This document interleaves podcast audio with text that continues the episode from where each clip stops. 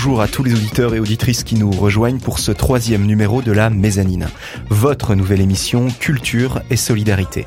Autour de la table, toute l'équipe, Nico, Cassandre, Maeva et moi-même, à chaque rencontre de nouveaux invités, artistes, entrepreneurs, entrepreneuses, associatifs, toutes celles et ceux qui participent à faire de Strasbourg cette belle ville qui bouge. Nous vous donnons la parole. N'hésitez pas à nous contacter via la page Facebook de l'émission Joachim au micro, vous êtes dans la mezzanine.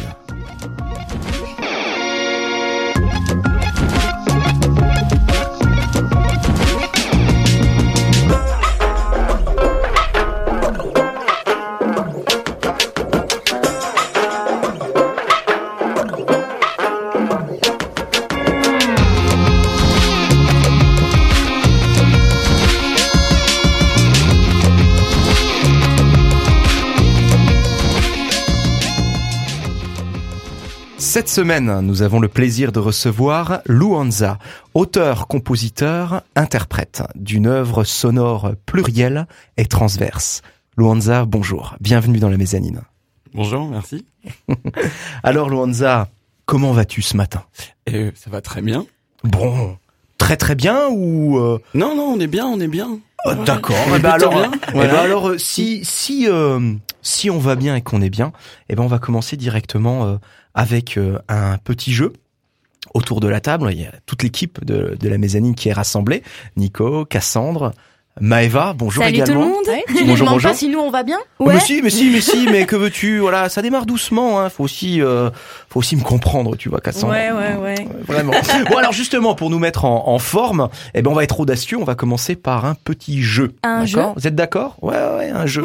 Eh, euh, tu nous fais des surprises aujourd'hui, Joachim. Ah, mais vous n'êtes pas au bout de votre surprise, ça je vous l'assure, ouais, vraiment. Alors euh, Luanza, revenons-en à nos moutons. On va commencer par par ce petit jeu dont je t'ai parlé. Mhm. Et si tu devais euh, te présenter, voilà, comme ça, en quelques mots, qu'est-ce qui te viendrait tout de suite à l'esprit? Euh, sur Luanza, euh, c'est une, euh, c'est un univers très personnel et singulier. Euh, je dirais pour euh, aller hashtaguer le, le, le projet, lui donner des, des cases. euh, ça s'inscrit dans de l'ambiante, de la world music ou musique atmosphérique, voire contemplative. Euh, et ensuite, euh, que dire de plus? Mais ça, c'est vraiment voilà l'histoire de cases. J'ai eu beaucoup de mal à définir ce que c'était. Tu dis le, le projet Luanza, Luanza c'est un seul homme toi ou vous êtes plusieurs? Non, c'est un c'est un univers. Je suis seul à le. Enfin, on va dire que je suis euh, l'initiateur de, de cette chose-là. Je suis seul. C'est vraiment mon univers, mais c'est un projet qui est euh, que j'ouvre à plein de possibilités et aussi des collaborations. Donc il y a la musique, euh, il y a ce que je compose, et puis il y a aussi. Euh, C'est-à-dire que c'est une certaine couleur musicale et que je vais pouvoir euh, travailler dans d'autres euh, cadres aussi. Euh, On se passera un peu plus clair quand on écoutera un morceau ou deux pour cette couleur musicale.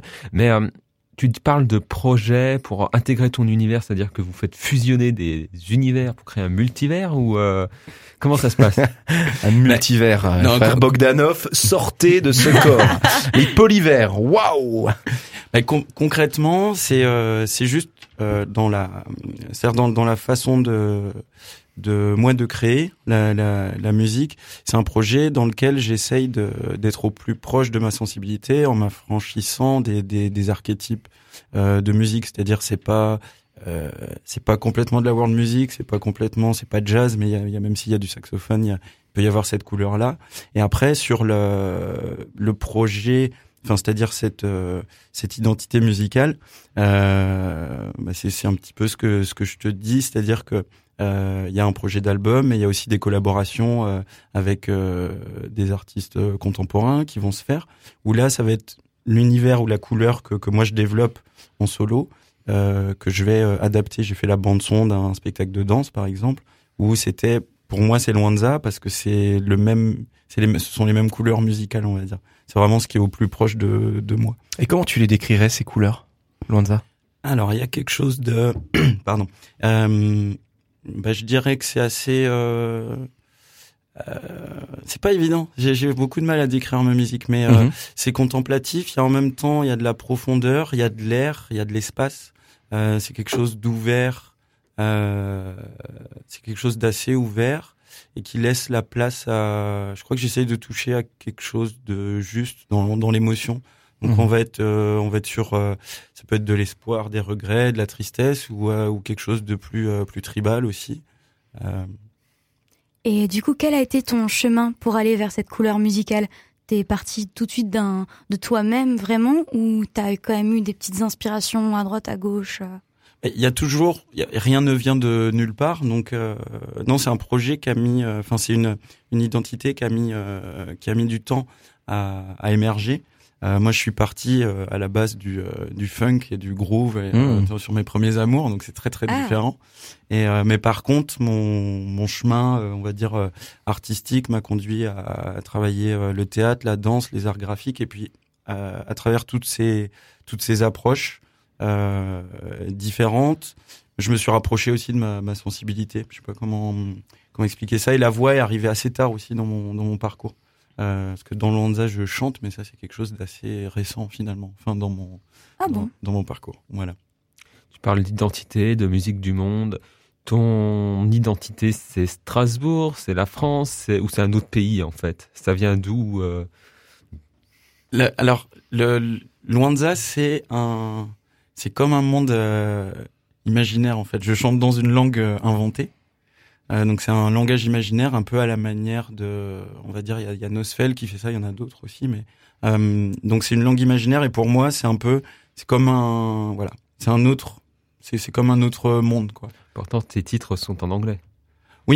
Mais euh, je vais, je vais, alors, c'est le début du projet et je pense que je vais les, je vais les réécrire. C'est-à-dire que là, je vais, je travaille à l'édition d'un, pour l'instant, j'ai des sorties euh, juste euh, numériques.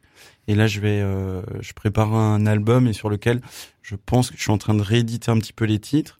Et euh, il est possible que ça change de nom et je suis en train de, de donner de la, de la cohérence à, à tout ça. Donc ça portera probablement des noms plus, euh, plus exotiques, enfin, qui seront issus de mon, de mon langage, on va dire. Et euh, je fais un peu mon linguiste, mais les, cette langue inventée, euh, elle a une, euh, une cohérence, une grammaire, une logique, ou c'est juste des sonorités qui te parlent et que tu vas exprimer euh, par ta voix? Pour l'instant, c'est ce- c'est juste des sonorités. Enfin, c'est-à-dire que j'ai un registre de sonorités avec lesquelles je vais travailler. Mhm. Par contre, je peux quand même euh, parfois en, en c'est-à-dire qu'il y a des parties qui sont écrites, com- complètement écrites, même en, en phonétiquement, et, euh, et en live, je peux je peux improviser dans dans un certain registre. D'accord.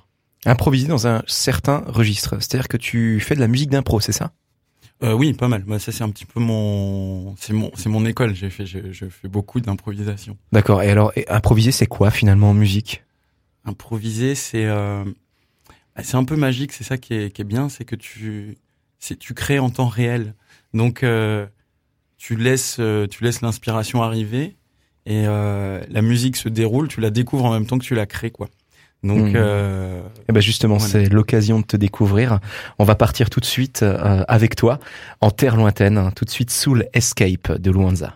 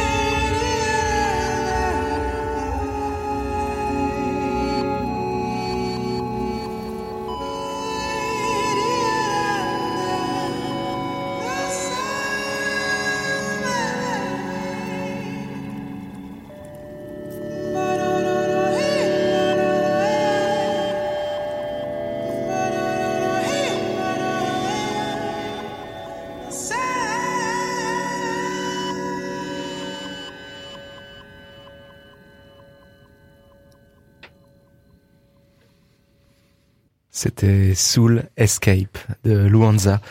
Nous sommes de retour sur la terre ferme avec Nico, Cassandre, Maeva et moi-même, Joachim au micro. Nous retrouvons notre invité de la semaine, Luanza, artiste pluriel et interdisciplinaire, qui est avec nous dans la mezzanine, votre nouvelle émission Culture et Solidarité. Alors, Luanza, ta musique a quelque chose pour nous de neuf. Elle est moins musique du monde que musique des mondes, comme un pont entre plusieurs univers, de la musique indienne, orientale, jusqu'à la trance ambiante. Ta musique est en fait euh, atmosphérique. Comment fais-tu, Luanza, pour obtenir une telle fusion? Alors, euh, bah, on cherche. Non, simplement, euh, dans, dans, le processus créatif euh, sur euh, sur Luanza, il est, euh, c'est-à-dire c'est les moments où j'essaye d'être euh, euh, d'être juste un vecteur de quelque chose. Et donc donc dès quand quand je cherche quelque chose, quand quand, quand je commence à, à, à dessiner, c'est-à-dire on va commencer par ça peut être un accord de piano ou je, je, commence à poser un petit peu des éléments et j'essaye toujours de que ce soit au maximum les miens. C'est-à-dire mmh. de, de de pas être dans un archétype de, de quelque chose que je connais. Alors évidemment, il y a toujours quand même les influences. Par exemple là sur sur Soul Escape, clairement, il y a du il y a du Yann Garbarek euh, que, que qui est un saxophoniste que j'aime beaucoup. Euh, donc il y a il y a des influences, mais j'essaye euh, j'essaye de faire en sorte que voilà que ça soit vraiment moi ma, ma sensibilité, que ça soit vraiment vrai pour moi. Mmh. Donc et ces couleurs là, elles sont voilà, mais ça doit être celles que que je porte. Et au niveau euh, instrumental pur, pour euh, la composition, l'enregistrement, comment est-ce que tu fais? Tu enregistres les sons par-dessus les autres euh, Est-ce qu'aussi tu sais jouer de tous ces instruments? Parce que donc tu dis saxophone, piano, on entend du violon, il y a de la musique électronique, tu chantes. Euh, comment ça se passe? Bah alors, je, je, travaille bah, effectivement, enfin, c'est tout ce qui est à partir du clavier, c'est-à-dire musique assistée par ordinateur, donc avec des logiciels de composition, des softwares, choses comme ça. Je vais pouvoir poser des couleurs euh, bah, avec un clavier, je peux faire des violons, je peux faire du piano, je peux faire des sons électro, je peux faire euh, euh donc euh, donc là je vais je vais poser un peu euh, le, le, les, couleurs du morceau, puis après j'essaye au maximum d'enregistrer ce que je peux faire naturellement, j'essaye de l'enregistrer. C'est-à-dire si percussion, je peux jouer les percussions, je vais je préfère les enregistrer que que d'utiliser des, des des sons préfabriqués. Après je fais sax, clarinette, différentes flûtes et, et le chant. Donc après je mixe tout ça quoi. Oui, et euh, j'ai beaucoup écouté tes improvisations, surtout sur YouTube, parce que tu as une chaîne YouTube. Et euh, j'avais trouvé une playlist dans ta, sur ta chaîne qui s'appelait Inspiration. Et la plupart des morceaux, ils avaient... Euh, ils étaient mélangés à des sons naturels, notamment il y en avait un avec des cascades. Mm. C'était super apaisant. Et moi, je voulais savoir si dans ces improvisations, il y en a qui commencent par exemple, est-ce que c'est la nature euh, ou les sons, enfin, est-ce que c'est un son naturel qui va te donner une idée d'improvisation, enfin, est-ce que la nature parfois te donne envie de créer quelque chose ou ça vient après, après une musique ou? Non, le, le, sur ces sur cette série là, c'est donc c'est la série euh, donc j'ai appelé ça euh, improvisation, enfin loin de improvisation.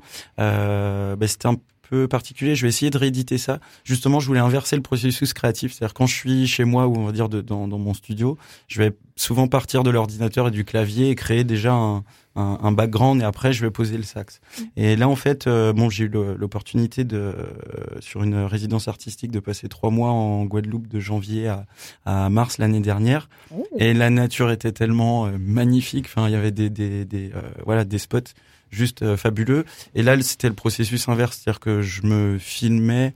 Euh, enfin, il y a des lieux qui me donnaient envie d'improviser, et là, du coup, purement avec euh, avec un instrument. Et donc, je filmais l'impro, j'enregistrais, et après, je rajoutais l'électronique. Donc, c'est pour moi, c'était intéressant aussi d'avoir un, un de, de, changer mon propre procédé de création, quoi.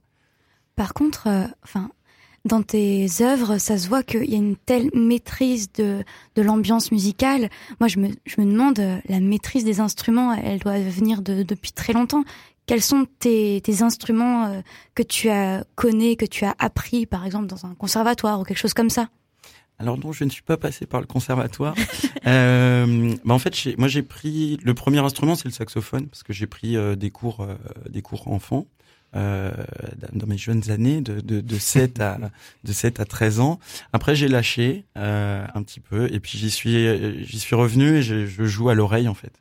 Euh, donc euh, et après bah effectivement enfin saxophone après la percussion bah j'ai toujours tapé un petit peu de temps en temps puis de plus en plus et euh, et chemin faisant bah la maîtrise arrive avec le, le, le temps qui passe plus, plus tu fais plus ça plus euh, plus tu commences à maîtriser quoi Nous avons outils. un autodidacte. C'est les meilleurs. Tout à l'heure, tu parlais de, de la Guadeloupe, euh, de paysages. euh, C'est vrai qu'en écoutant ta musique, moi, ça m'évoque de grands espaces vierges. euh, Et euh, je me demande en fait, quelle est la réaction de ton public? Que pensent les gens À quoi pensent les gens quand ils écoutent ta musique? À quoi est-ce que ça les renvoie? Alors, euh, faudrait leur demander. Je sais pas. Je sais que il y a, il y a euh, bah, je pense que ça emmène les gens dans. Bah, c'est ça. La, la, la- Enfin, moi, ce qui me plaît, c'est que il y a une langue imaginaire. Il y a, y a quelque chose. Ça a l'air. euh, J'emmène les gens. Je sais. Enfin, ce qu'ils me le disent, ça les emmène loin. Mais en fait, chacun a sa propre. euh, va travailler avec son propre imaginaire et puis sa propre sensibilité en fait. Mais, mais c'est vrai qu'il y a quelque chose de quelque chose d'un peu vaste et où on s'évade un petit peu, on quitte un plan très, euh, on quitte un plan euh, euh, terrien terrien quoi. Et euh, mais après c'est à, c'est à chacun. Enfin, je pense que chacun va peut-être si si toi tu vas voyager en Australie, ça va te rappeler quelque chose, ou alors tu vas tu vas c'est ton imagination Ah, C'est vrai, c'est vrai, Luanza, que tes sonorités, tes sons, tes productions nous emmènent très très très loin. Et il y a un autre support aussi, un autre euh, médium qui nous permet de partir également dans les contrées lointaines de l'imaginaire. Eh bien, c'est le livre. Et c'est justement la chronique littéraire de Maeva. Mezzanine, votre rendez-vous culture et société. Alors aujourd'hui, je vais vous parler d'un autre livre tout aussi engagé que la dernière fois, mais dans un thème vraiment différent. On garde une fille pour le titre, c'est Une fille dans la jungle de Delphine Coulin. Oui, dans la jungle, mais quelle jungle? Eh bien celle de Calais. Vous vous souvenez sûrement de ce camp de réfugiés que l'on a démantelé il y a déjà deux ans. Tous les journaux télévisés en ont fait leur une pendant des semaines, sauf que ce que l'histoire avec un grand H ne nous mentionnera pas, c'est bien les histoires de ces vies brisées. Mm. Heureusement, l'autrice va le faire pour six jeunes étrangers. Et c'est plus inhabituel encore, elle va éclairer le point de vue d'enfants. Parce que souvent, quand on parle de la crise des réfugiés, la plupart des gens oublient que de nombreux mineurs ont été envoyés seuls et sans ressources, voire même sont partis d'eux-mêmes. Comme notre personnage principal, Awa. Cette jeune fille venue d'Éthiopie fait partie d'un groupe de jeunes qui vivent six dans leur tente et qui ont décidé de veiller les uns sur les autres, à défaut que d'autres le fassent pour eux-mêmes. Alors, lorsque des associations leur proposent de prendre un quart pour un nouvel accueil je ne sais où, cette famille d'un nouveau genre ne va pas se laisser amadouer justement. Forcément, quand on passe son enfance à se débrouiller par soi-même, il est naturel qu'on voit d'un mauvais œil une proposition trop charitable. L'avenir, ils ne le voient que d'une seule manière. Leur destination, c'est l'Angleterre. Mais comment y parvenir? Ils ont déjà fait le plus gros du trajet, il ne leur reste que quelques kilomètres et ils attendent tellement de ce voyage, évidemment. Ce livre retrace cette quête, leurs rencontres et leurs obstacles, souvent très nombreux, on s'en doute. C'est un ouvrage avec une humanité rare. Il fait partie de ceux qui vous touchent en plein cœur. Impossible de ne pas être sensible à ces enfants, à leur personnalité si combative et leur réalité qu'ils nous présentent sans tabou. Une vraie micro-société nous est présentée au sein de ce groupe, et parfois on se demande où est la limite entre la fiction et la réalité. Entre les valeurs familiales qui sont très présentes et l'esprit de fratrie, ou encore les liens du sang, même à distance, avec des parents de nos personnages principaux que l'on verra uniquement à travers des souvenirs. En tout cas, on peut facilement se retrouver dans les sentiments qu'éprouveront nos héros. Il y a aussi des relations extrêmement conflictuelles qui nous sont présentées. Et que dire de l'amour? Ce thème aurait-il sa place dans ce livre? À vous de le découvrir, chers auditeurs. Pour moi, il l'a. Car même si ce n'est pas des romances euh, traditionnelles auxquelles je pense, mais plutôt des liens très forts qui sont unis au sein de cette bande. En tout cas, à première vue, on ne pense pas que l'on peut s'identifier à cette histoire. C'est loin de nous, de notre quotidien, de ce que l'on veut voir de la vie. Pourtant, on s'étonne à prendre parti pour ces personnages marginalisés dans les discours de comptoir. Hmm. Alors, avant de vous laisser courir dans une librairie, c'est le moment de vous lire un extrait. Est-ce que vous êtes d'accord autour de la table Ah, Oui. Avec, avec, ouais, avec intérêt, ouais. Oui, vous allez voir de quoi je veux parler. Hmm. Elle n'a jamais vu la mer et ne savait pas nager. Elle avait pris un bateau où il devait être au moins 100. Et comme elle était parmi les enfants, elle avait eu le droit de rester dehors, sur le pont. Heureusement, parce que en bas, les relents de poissons et d'essence étaient tellement forts que certains s'étaient mis à vomir à peine partis. L'odeur du vomi était alors venue jusqu'à ses narines, et elle avait beau mettre son nez dans sa veste, l'odeur continuait de lui remplir le crâne. Elle s'était mise à trembler, à transpirer. Elle essayait d'éviter d'y penser, mais l'odeur, la pensée de l'odeur, les gémissements des autres lui soulevaient le ventre. Son estomac devenait autonome, et il se révoltait contre ce qu'on lui faisait subir. Son esprit ne lui commandait pas. Elle s'est mise à vomir. Les autres autour d'elle aussi. Et tous se faisaient vomir les uns les autres. Pour la première fois, elle s'était résignée à puer. Elle avait tellement mal qu'elle ne se faisait plus attention à rester propre. Ils étaient si malades que certains n'avaient pas tenu longtemps. Les plus vieux et les plus jeunes avaient eu de plus en plus de malaise, jusqu'à ce que certains ne se réveillent pas. Le capitaine avait fait mettre à l'eau ceux qui étaient morts. Elle n'avait jamais vu un mort non plus. Et puis une femme avait accouché sur le bateau, et Awa avait pu avoir le bébé. C'était juste avant d'arriver en Europe, où tout irait bien. Waouh. C'est très. J'aime beaucoup l'écriture. Oui, c'est c'est beaucoup dit à la troisième personne, et on peut voir euh, les vies de tous les six personnages. Ça me rappelle un livre que j'avais lu euh, quand j'étais plus jeune. Ça s'appelait L'enfant océan. Euh, ça parlait d'une fratrie, d'une vraie fratrie. euh, C'était un peu euh, le petit pousset, mais version moderne, où en fait c'est un le plus jeune des enfants qui pense que les parents vont les abandonner et du coup ils s'enfuient. Donc ils doivent être 7 ou 8 je crois. Et euh, eux c'est ils partent dans un voyage un peu comme toi, mais eux c'est en recherche de l'océan et, du bonheur tout simplement. Ah ben, Awa justement s'est enfui et vous verrez l'histoire euh, en lisant le livre, mais c'est c'est des histoires extrêmement difficiles Hmm. pour tous les jeunes. C'est, enfin moi personnellement, ça, me, ça me rappelle étrangement euh, toute cette littérature qui témoigne de, du génocide, hein, de la tragédie euh, Khmer Rouge au Cambodge. Hmm. J'y retrouve euh, certains échos, euh, ce qui est euh, voilà étonnant, euh, alarmant, c'est que là, c'est pas à quelques heures d'avion seulement, c'est à quelques heures de voiture hein, de, de chez nous. évidemment. Voilà une, ré- une réalité euh, pff, épouvantable. Voilà, merci, merci pour euh, cette euh, chronique euh, en- littéraire. Mais en tout cas, sachez que ce livre est disponible dans pratiquement toutes Hmm. les médiathèques de Strasbourg, dans les rayons littérature adulte. Et que sinon, vous pouvez le trouver dans les librairies habituelles.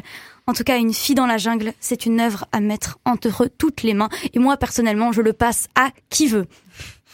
Merci beaucoup. Merci Maëva pour ce témoignage.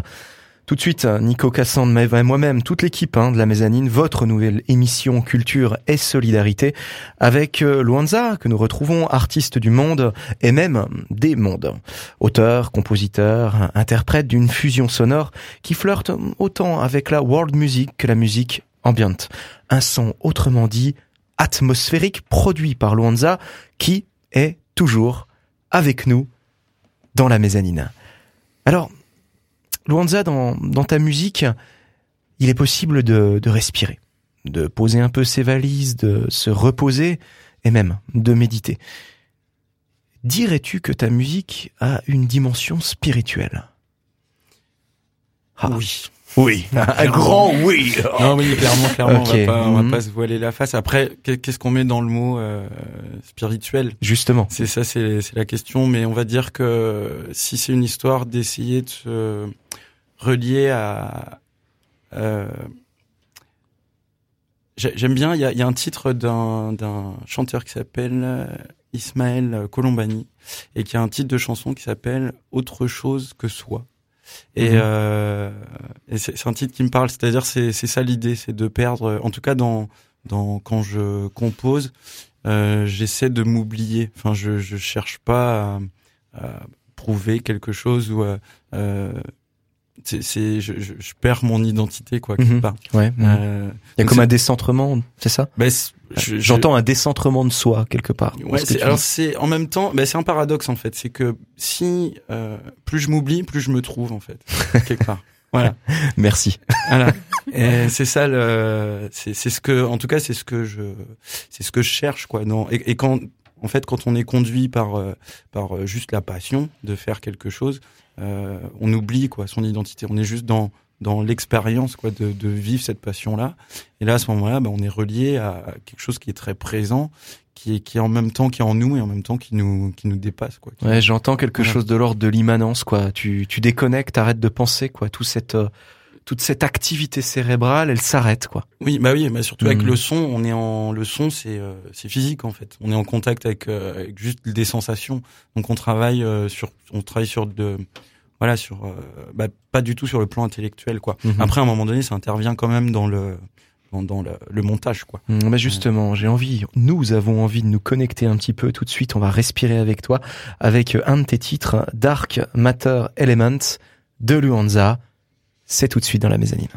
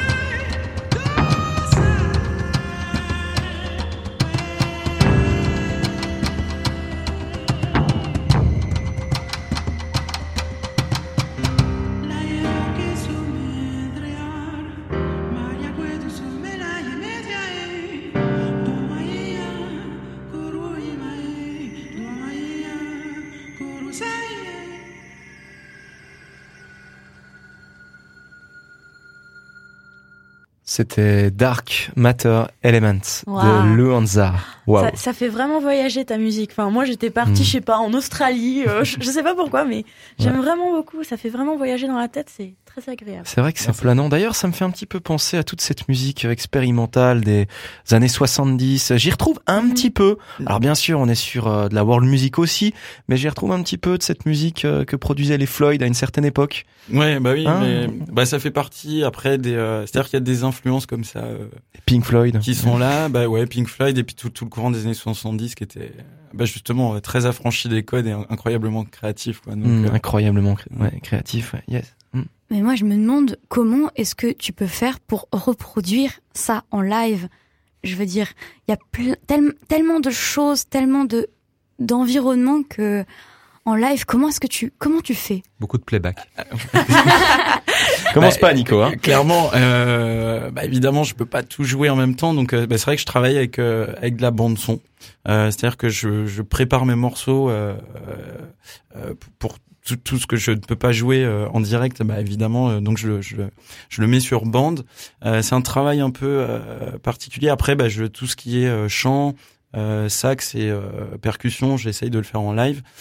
J'aurais pu faire le choix de travailler sur machine et de, de travailler, on va dire, les, les- la partie sample, on va dire, en live. Mais je l'ai fait à un moment donné. Mais en fait, j'aime pas triturer des boutons sur scène. Enfin, je préfère vraiment être derrière un instrument euh, physique et réel. Donc, euh, donc j'ai fait ce choix-là, quoi, de, de travailler avec des bandes son. Et justement, tout à l'heure, je parlais du voyage dans ta musique et ma question, en fait, ça serait, est-ce que, enfin, tu nous parlais de la Guadeloupe, de la Guadeloupe tout à- l'heure qui t'a inspiré, et je voulais savoir, est-ce que parfois tu voyages pour trouver l'inspiration et est-ce qu'il y a un, il y a vraiment un pays qui t'inspire principalement dans ta musique ou c'est un peu, euh, Non, ça vient. Enfin, tout. euh, je- ça peut être tout est tout est source d'inspiration. Enfin, ça peut être euh, même un livre ou euh, ou euh, les, les- toutes les sources euh, sont sont sont bonnes. Après, c'est vrai qu'il y a des il y a des pays où je me dis ouais, j'aurais bien jeter un petit coup d'œil là-bas. L'Islande, ça me branche bien. ah, ouais. oui, évidemment. qu'il y a des Prends une doudoune par contre. hein. Oui, ouais. Par contre, ça va. Mais c'est bien Strasbourg, ça fait un petit stage. euh, Voilà. Ça fait un petit stage d'islandais, euh, pré-islandais, mais euh, il y a ouais Islande et euh, après qu'est-ce qui est inspirant aussi, bah euh, Japon aussi, ça me tente très bien. Ah, on est d'accord là. Voilà. Et pas les, grandes plaines d'Arizona? Aussi, ouais, non, mais c'est ça. Après, euh, après voilà, Mais c'est une histoire d'organisation. Il faut. euh, Et C'est vrai que sur la première partie de ce morceau, euh, moi j'avais l'impression que c'était euh, des tribus d'Amérique précolombienne qui se lançaient dans une, euh, une cérémonie religieuse avant de se lancer dans une traque euh, humaine ou animale, je ne sais pas. Ah ouais, effectivement, la Nico, t'es parti très très loin, quoi. Je veux dire, euh, Non, c'est euh, Aguirre ou la colère de Dieu, là, quoi. On y est, quoi. mais c'est ça qui est Klaus génial. Kinski sort de ce corps Mais Ouais. c'est ça qui est génial dans, dans ta musique, c'est que, enfin, je sais pas, moi, par exemple, je voyais des, ouais, je, je, je, je volais au-dessus de, du- d'un pays australien, lui, il voyait une tribu amérindienne. Je trouve ça génial, ça vraiment, ça, ça incite euh, l'imagination de celui qui écoute, ça le fait voyager ou ça le fait juste, euh, je sais pas, ça apaise. Moi, je trouve ça génial comme euh, style de musique. C'est une sorte de gros matelas sonore, en fait, ce que Voilà. tu fais, quoi. On se jette dessus, on prend la couette, on s'y repose. Et tellement d'interprétations possibles, c'est ça. Ouais. C'est incroyable. Mhm. Ouais, c'est vrai que ça, bah, ça laisse le petit vélo dans la tête complètement libre, quoi. L'idée, c'est, c'est, moi, ce qui est, dans le, la langue imaginaire, ce que j'aime bien, c'est que, autant pour moi que pour celui qui écoute, euh, euh, finalement, on donne le sens euh, Hmm. euh, qui arrive au moment où on écoute, Mm. et tu peux écouter le même morceau euh, Hmm. euh, une, euh, à un moment différent, tu vas le vivre différemment, quoi, quelque Ouais, part. euh, quelque part, l'auditeur, il devient co-créateur, un peu. Ben, complètement, ouais. Parce que le sens, tu le donnes pas tout de suite. Il a la, c'est à lui qui, qui a la liberté de, de se laisser sentir, quoi. ce qui- Mais du coup, tu parlais de cette langue imaginaire et je viens de me demander, euh, est-ce que ça viendrait pas un petit peu du gros, l'exercice du gros melot en théâtre? Y a- y a- Parce oui. que, parce que vraiment, enfin, c'est quand même une sorte d'invention de, de langue que nous-mêmes on improvise. et- Attends, attends. euh, ah, bah, franchement, il faut que tu nous en donnes un exemple quand même. Parce que là, tu balances le gros melot, mais qu'est-ce que c'est Alors, Ah, vas-y. tu, tu veux que je grommelote Ah ouais, ouais, s'il te c'est- plaît, ah, c'est mon exercice préféré en plus. Alors, blagas la gomme de le comme poteau, en clopote, que te con, que de clocotun. Bras de scostre de Miguel, que tu n'aimes, mais il y a- Pri, c'est pri, tout, il y a pri, d'accord. por- por- por- brillo, non, Alors là, non, on est parti dans des pays nordiques d'un coup. euh, Ouais, ouais, il y a quelque chose d'assez, euh, d'assez viking, quoi, là. hein. Un petit peu, ouais. Ou Sims, au choix. Ah ouais, les Sims. Ah ouais, mais là, on est déjà dans d'autres euh, euh, références. Et d'ailleurs, bon, bah, les Sims ont pas encore été euh, adaptés pour euh, le cinéma, mais ça ne saurait tarder. Et justement, c'est le temps de la chronique ciné avec Cassandre. Tout de suite. Mezzanine, votre rendez-vous culture et société. Sortez vos baguettes, chers auditeurs, car j'ai décidé aujourd'hui de vous parler du nouveau film de la saga Harry Potter, sorti le 14 novembre. Il s'agit bien sûr des crimes de Grindelwald. Quelqu'un l'a vu ici? Ah non, oui. j'en ai pas vu un seul pas encore. vu? Ouais. T'as pas vu un seul Non. Harry Potter? Non. Oh là là Et toi, Luanza Euh, J'ai vu, j'ai lu, je les trois premiers et, euh, et après ma foi, mais euh, très bien, Très bien. Mais voilà la suite alors Alors, bon, dans ce film, nous retrouvons Norbert Dragono et d'autres personnages à la recherche du jeune croyance qui aurait survécu à l'attaque de son Obscurus à New York. Le jeune garçon serait également central dans la, dans la cause de Grindelwald qui s'est échappé et commence à rassembler ses alliés pour détruire le monde des Moldus. Ouh. alors, que penser de ce film? Je pense que j'utiliserai ce que m'a dit l'une de mes amies quand on en a parlé ensemble, c'est un film pour les fans de Harry Potter. Mhm. Contrairement au premier opus qui essayait de se détacher de la saga par sa situation géographique et ses nouveaux personnages, les crimes de Grindelwald se rapprochent beaucoup plus de l'univers de Harry Potter puisque nous retrouvons des lieux et des personnages familiers, mais également il fait beaucoup plus de références que le premier. Et si tu n'aimes pas déjà les bouquins de J.K. Rowling ou que tu n'as jamais vu un film Harry Potter, bah tu vas pas vraiment t'y retrouver dans ce film. Et au-delà de ça, l'intrigue est bien plus complexe que le premier film. Les personnages se croisent et se recroisent, ce qui nous perd un peu parfois, et je trouve que la révélation de fin ne coupe pas la radio, cher auditeur, promis, je ne te spoile pas. je trouve que cette euh, révélation de fin est un peu tirée par les cheveux et fait monter la tension pour au final peu de choses que je trouve assez dommage. Mais cependant, le film est-il à jeter? Absolument pas. Ah non, non, non, non. Non, non, non. On est d'accord. Le film a tout de même de grandes qualités et j'ai eu beaucoup de plaisir à le voir pour plusieurs choses. Avant tout, les personnages. Outre le fait que j'admire beaucoup le travail d'Eddie Redmayne, notamment dans son rôle dans le film The Danish Girl, qui hmm. parle d'une, d'un homme transgenre qui est magnifique. film. Allez le voir. Hmm. J'adore son personnage de Norbert Dragono dans Les Crimes de Grindelwald et dans euh, les Animaux Fantastiques. Et ça, ça a toujours été de, enfin, dès la première fois que je l'ai vu, j'ai eu un coup de cœur pour ce personnage. Enfin, nous en fait pas un malaise, hein, quand même, Cassandre. je jubile. Bon. Parce Une chronique dangereuse, euh, cette semaine. Non, mais j'ai beaucoup d'admiration pour cet acteur et surtout pour ce personnage parce qu'on est enfin face à un personnage de blockbuster original. C'est un personnage timide, renfermé sur lui, très étrange, mais terriblement attachant et courageux malgré tout. Il est fascinant à voir évoluer dans le film. La saga des animaux fantastiques pour une fois, envoie un message que oui, dans un blockbuster, c'est pas parce que t'as pas des muscles que t'es pas capable de sauver le monde. Et, ça, fait du bien. Et ça fait eh, du tu bien. sais que Bruce Willis va t'en vouloir là, grave. Hein. Ah non, mais c'est bon. Écoute. Euh, bon, Bruce, si tu nous écoutes, on t'embrasse. Ensuite, il, nous, il me faut bien sûr vous parler de Johnny Depp. Je suis obligée. Parce que la première fois que j'ai vu le premier opus des Animaux Fantastiques et que j'ai pu admirer son look de chapelier fou qui aurait été lavé à la javel, je me suis dit... T'es euh, méchante là Ah non mais je suis désolée. J'ai tout de suite, quand je l'ai vu à la fin du premier film, j'ai fait non comme la plupart des fans de Harry Potter, je n'étais pas d'accord du choix de cet acteur pour Grindelwald et j'aurais préféré qu'il prenne un autre acteur, notamment Jamie Campbell Bower, qui avait très rapidement interprété Grindelwald dans la première partie des Reliques de la Mort et que je trouvais plutôt juste dans dans l'apparence physique. Je le trouvais plutôt euh, en accord. Mais je dois dire que dans ce film, Johnny Depp porte très bien le rôle. Pour une fois depuis bien longtemps, j'ai oublié Johnny Depp et je n'ai vu que Grindelwald dans ce film un homme manipulateur, froid, cruel, qui est même presque plus terrifiant que Voldemort lui-même. D'ailleurs, euh, ce qui est le plus terrifiant, c'est que personnellement, je trouve un peu même un peu plus humain. Oui. Ça rappelle un peu Thanos et, c'est le genre de méchant. Tu, tu quand même, tu peux te dire, ouais, il a quand même raison sur certains mm, mm. points. Non mais c'est ça que je trouve intéressant dans ce personnage. Euh, même d'ailleurs, il me rappelle le méchant dans euh, Inglorious Bastard. Euh, c'est Christophe Valls qui le hmm. qui le joue et c'est c'est une règle que je trouve géniale pour faire un vrai méchant. Rendez-le plus humain, même voire hmm. même parfois gentil, faussement gentil. Je pense que la la la crainte de ce personnage est encore plus forte. Oui, et puis cette dualité, là, ce manichéisme entre les gentils d'un côté et puis les méchants de l'autre. Euh, je veux dire, on est quand même plus dans les dans les westerns de Clint Eastwood. Hein. Exactement. Clint, si tu nous écoutes. Dédicace. Donc, enfin, oui, enfin Johnny Depp sort de ces personnages marginaux qu'on a déjà vus dans ses premiers films et qu'on revoit dans les films. Dans ce film, Johnny Depp m'a rappelé qu'il est un très bon acteur, une chose que j'avais oubliée depuis le film Dark Shadow, qui est euh, bon, qui est un film que je n'aime pas. Johnny, si tu nous écoutes, pareil. Hein. Oui, on, t'embrasse. Et eh, Tim, on oublie Tim. Tim. si tu nous écoutes. Ah oui, là, alors là. Euh, je me mets à genoux face à ton talent. Mais Dark Shadow, je suis désolée, euh, voilà, il était raté. Ça ne passe pas. en autre Autre exemple, il y a Ezra Miller dans le rôle de croyance que je trouve encore plus intéressant dans ce film. Un homme en recherche d'identité à deux doigts d'exploser de rage dès que quelque chose se met en travers de son but. On a aussi Alison Sudol dans le rôle de Queenie qui nous montre une facette de son personnage bien plus sombre. En un mot, le film nous montre des personnages travaillés et pas seulement des clichés de blockbuster. À cela s'ajoute l'univers du film et mon dieu qu'il est magnifique. Oh oui. Le film est très beau visuellement et Ah, honnêtement, je pense que ça doit valoir le coup de le voir en 3D. Ah oui, T'es mais les places sont plus chères, oui, euh, les places. Cassandre. Oh, ouais, ça va. Ah, mais quand même, Ah, c'est ça au donne moins un peu mal 3 à la tête aussi la 3D. hein. Franchement, euh, Ouais, c'est Ouais, vrai. c'est vrai.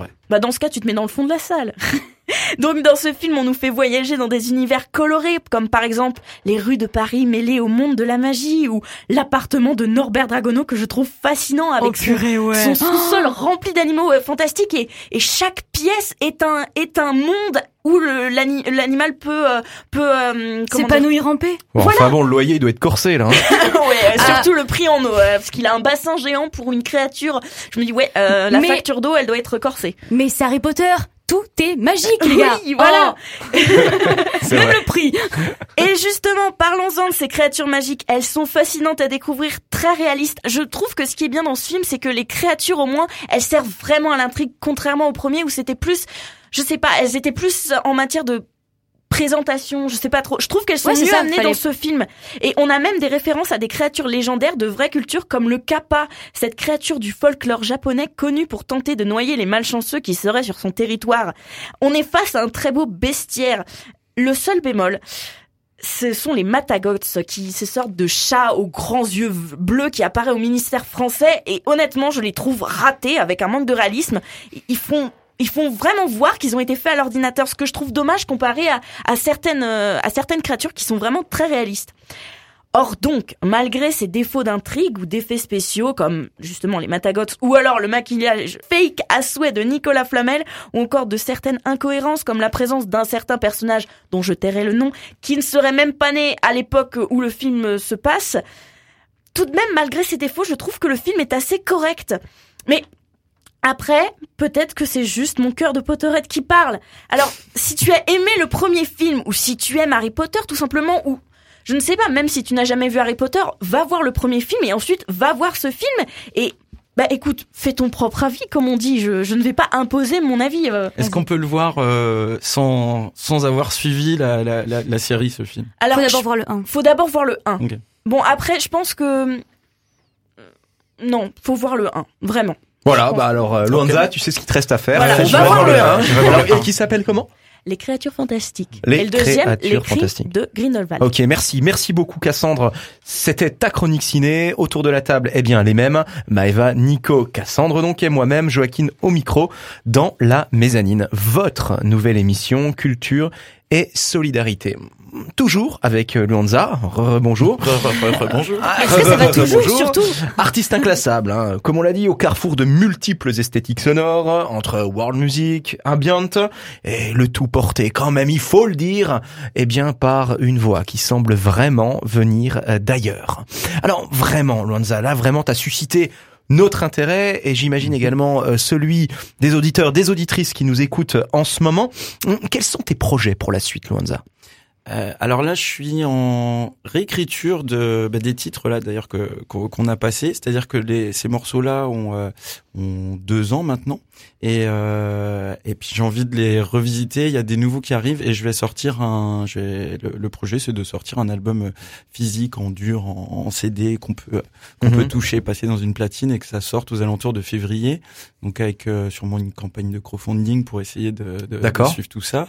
Euh, donc ça sera sur les réseaux sociaux. J'en profite pour faire ma petite com. euh, voilà. Mais vas-y, vas-y, je t'en prie. Hum. Donc, bah, un moyen de soutenir un battement des, des projets comme ça émergents, c'est de de- d'aller sur les réseaux sociaux et de liker la page et de partager. C'est tout bête, c'est- c'est mais pour pour faire parler, et faire découvrir, parce que je fais pas exactement du Beyoncé, donc euh, donc Hmm. voilà, ça ça veut dire que Ça serait, Euh, ça serait rigolo un duo entre un toi petit et crossover Beyoncé, ouais, je vais proposer, mais euh, mais je sais pas, ça ça passe Ah. pas avec les agents. En plus, tu t'autoproduis.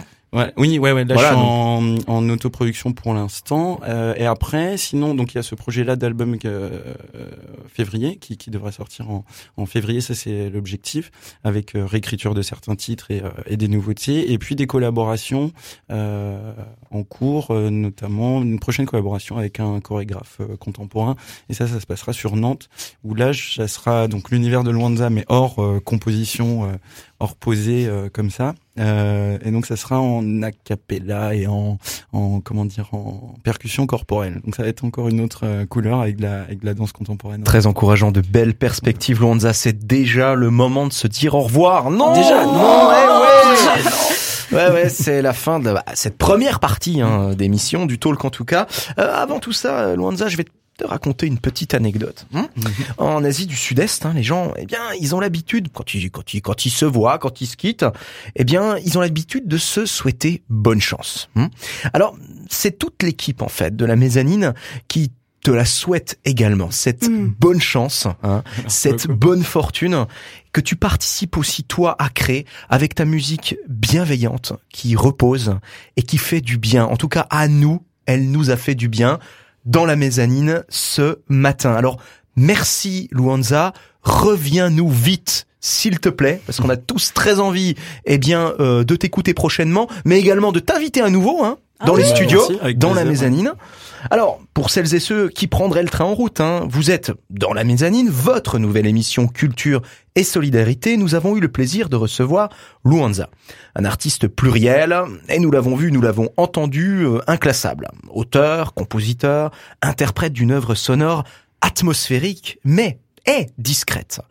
Avec Luanza, j'ai envie de dire, nul besoin de se forcer, il suffit de se poser et d'écouter. L'artiste se produira dans le cadre d'une collaboration sur la scène du Divano. Peut-être que certains d'entre nous, d'entre vous, connaissent. C'est au 25 août de Bischwiller à Bischheim. Alors, pour la date, c'est le 21, le vendredi 21 décembre. Sortez vos agendas au Divano le vendredi 21 décembre pour une soirée de poésie sonore. Ce sera une autre manière de découvrir les étrangetés électroacoustiques de cet artiste hors du commun. Vous retrouverez également l'artiste sur son site internet www.luanza.eu si je ne me trompe pas. C'est bien ça Luanza Mm. Ok. Où vous aurez tout loisir d'écouter librement eh bien quelques-uns de ces morceaux. Luanza s'écoute également sur le site Bandcamp. Euh, voilà, vous tapez hein, dans votre moteur de recherche tout simplement luanza.bandcamp.com et C'est vous le trouverez ben oui oui oui et vous le trouverez également encore sur Facebook alors sur Facebook hein, rien de plus simple dans l'onglet de recherche vous tapez euh, Luanza L U A N Z A ça suffit ou faut rajouter quelque chose Alors hein je sais pas, je- c'est official.luanza, le, le vrai titre de Official.luanza. Oui, voilà. Ok. Parce qu'il y avait, il y en avait, j'avais 3000 imposteurs qui, qui, ont, qui ont essayé de, de, de faire des copies de ma page et de ma musique. Donc le vrai, c'est Oh les official. méchants. Ok. Ah ouais, non, mais Internet, Official c'est un monde sans Luanza. pitié. Ah oui, ça j'imagine. Tout à fait. C'est connu. Mais que fait Adopi? Ah on ne parle pas des sujets qui fâchent aujourd'hui, Nico, s'il te plaît. Bon, alors, vous êtes dans la mezzanine, nous y sommes tous d'ailleurs, votre nouvelle émission Culture et Solidarité, avec bah, toute la fine équipe, Nico, Cassandre, Maeva et moi-même, Joachim au micro, tout de suite, le lab.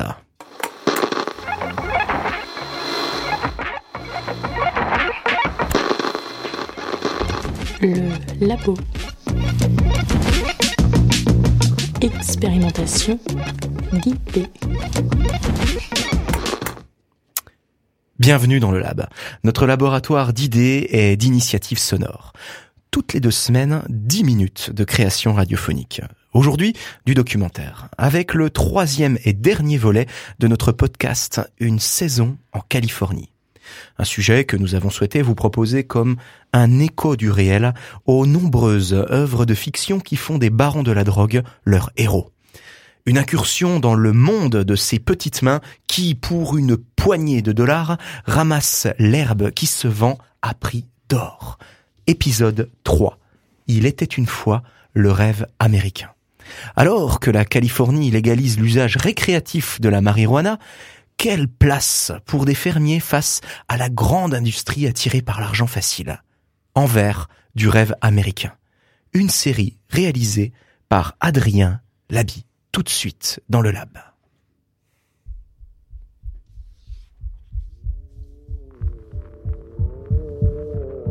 On peut s'imaginer que, euh, que la trim, tu vas bosser pour des hippies en Californie. Euh,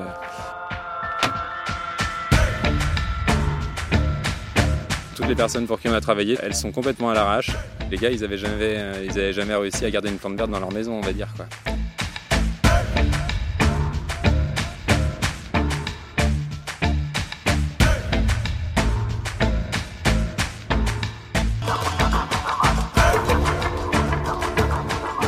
Avis de temps sur les pionniers de la culture du cannabis, au pays de la libre entreprise, les gros trusts pourraient bien changer la règle du jeu et les outlaws du Far West laisser la place à l'ère de la fume industrielle. C'est un, un certain Far West. euh, Il y a une certaine mythologie autour de tout ça, avec euh, tout le monde qui a ses histoires de dingue à raconter. euh, les gens qui se sont fait plus de 1500 dollars en une journée, ceux qui sont restés keblo aux États-Unis. Enfin bref. Rencontre.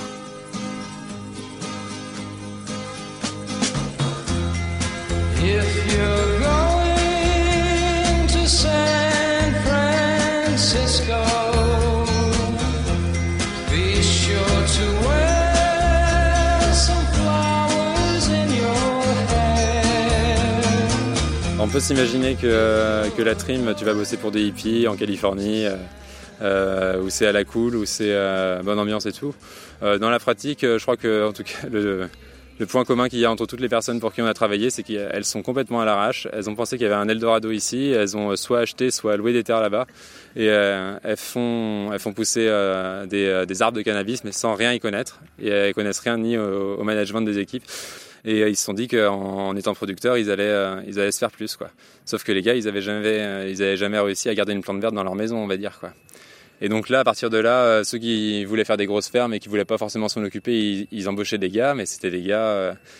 euh, on, a, on a eu le cas d'un copain dans une ferme. euh, le fermier avait fait une bonne saison, il s'est dit on va faire pousser cette année, je sais pas, euh, 3, 4, 5 000 plants de weed. Euh, et euh, la personne qui, l'a embauché pour le faire avait juste fait pousser une fois dans son jardin et il le savait.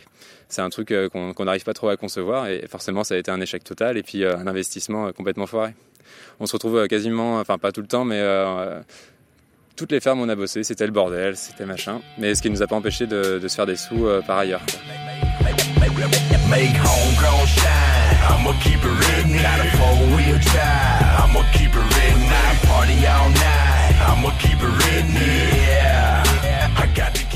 Avant que la weed arrive, en fait, euh, il y avait, euh, je pense, le business euh, du bois. Il y a les gens qui coupaient le bois et tout.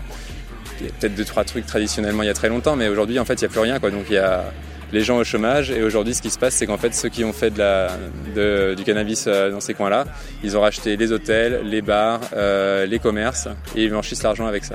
C'est un, un certain Far West, euh, euh, j'imagine. euh, un petit peu comme à l'époque de la rue vers l'or, avec des, des gens qui, qui sont laissés, enfin pas laissés pour compte, mais des gens qui galèrent, qui se, qui s'enterrent là-bas, euh, des gens qui réussissent très bien, euh, et des, plein plein d'histoires euh, qui rendent un peu le truc.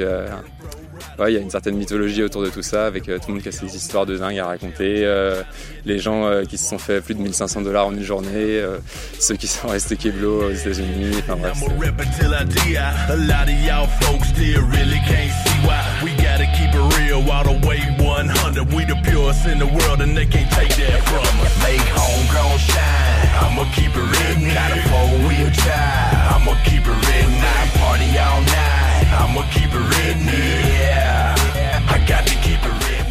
Il y a beaucoup de gens qui se sont fait beaucoup de sous, il y en a de plus en plus qui en ont perdu beaucoup, et euh, là on sent qu'il y a vraiment un tournant et que c'est euh, à l'heure où je parle, en juillet 2018, certainement la dernière année où ça va être intéressant de le faire pour nous. Bon, ce qui se passe, c'est que c'est un marché qui se casse complètement la gueule parce qu'il y a beaucoup trop de gens euh, qui font pousser, et, euh, même si les gens y fument un petit peu plus, euh, bon, bah, les, prix se cassent la gueule, et on va dire que les, personnes qui nous ont vraiment motivés pour y aller, ils y vont depuis 7 ans.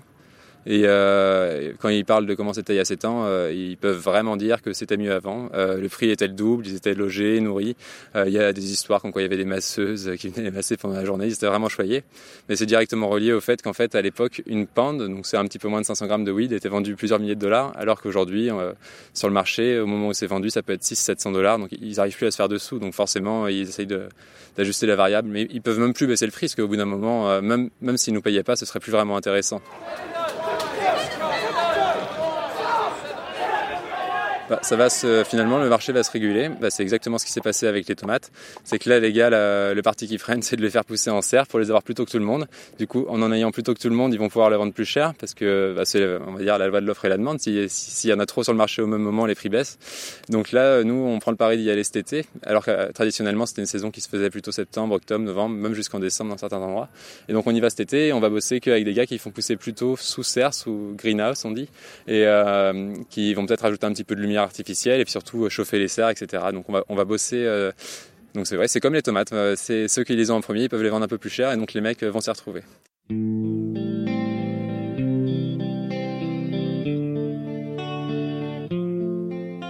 C'est très compliqué de se positionner sur est-ce que c'est bien, est-ce que c'est mal, euh, ce que ces fermiers font. c'est des gars, on peut se dire, mais c'est mal, vous travaillez pour des gangsters, pour des dealers, euh, c'est pas bien quoi. Mais, mais finalement, là, ce qui se passe, c'est que aujourd'hui, euh, c'est la grande industrie qui va reprendre ça. Et les fermiers pour qui on travaille nous ont dit que Monsanto, Marlboro avaient racheté des champs en prévision que la loi passe en Californie. Et on va se retrouver avec euh, une, euh, un cannabis OGM euh, poussé aux engrais chimiques en masse sur le marché. Quoi en penser quoi? Il y a énormément finalement de petits fermiers qui bossaient. Bon, d'accord, c'était un peu des blaireaux et tout, mais euh, tous ces gens-là, du coup, enfin, euh, ouais, bah, leur business va disparaître. Et euh, c'est des grandes grandes industries qui vont euh, qui vont récupérer ça, qui vont Ouais, enfin faire une herbe, euh, une herbe OGM quand même, c'est quand même incroyable quoi. Euh, il y a quelques années encore, euh, tous les pays du monde l'interdisaient, ça s'est développé petit à petit. Et ce qui se passe, c'est qu'aujourd'hui, on se retrouve avec Monsanto et Marlboro qui vont faire pousser des tonnes et des tonnes de weed poussées aux engrais chimiques quoi. Donc quoi en penser? Je trouve que c'est vraiment pas une, question facile. Ce qui me paraît sûr, c'est que la direction que les États-Unis ont pris, sous couvert qu'il faut réguler et qu'il faut contrôler ce marché-là, bon bah ça a été de donner euh, libre accès. euh, euh, bon, on va dire à des boîtes qui ont déjà fait leurs preuves. Quoi. Voilà. There is a place in New Orleans they call the rising sun. It's been the room of many a poor man, and Lord knows I'm one. Mother, she's a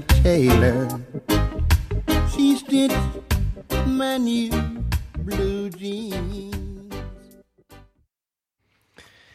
C'était le troisième épisode. hein. Il était une fois le rêve américain, le troisième et dernier volet de notre trilogie réalisée par Adrien Labi.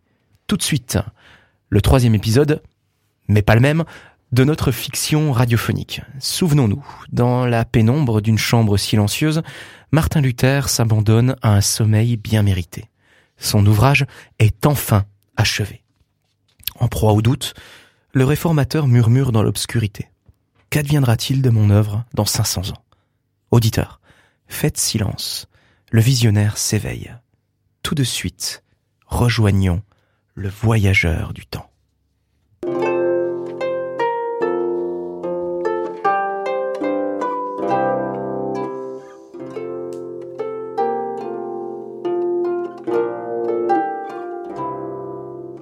Une surprise attend notre héros à son réveil. Les deux anges ont exaucé son souhait, le voilà transporté en 2018, le temps d'une nuit, un voyage de 500 ans.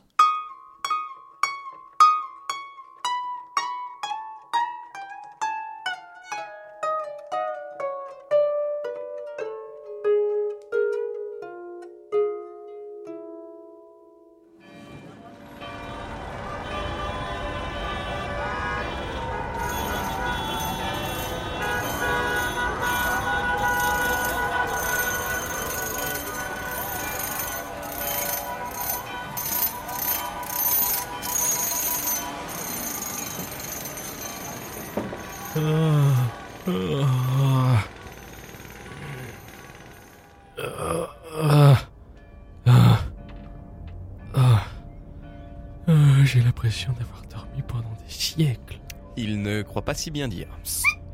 Il pourrait nous ouïr.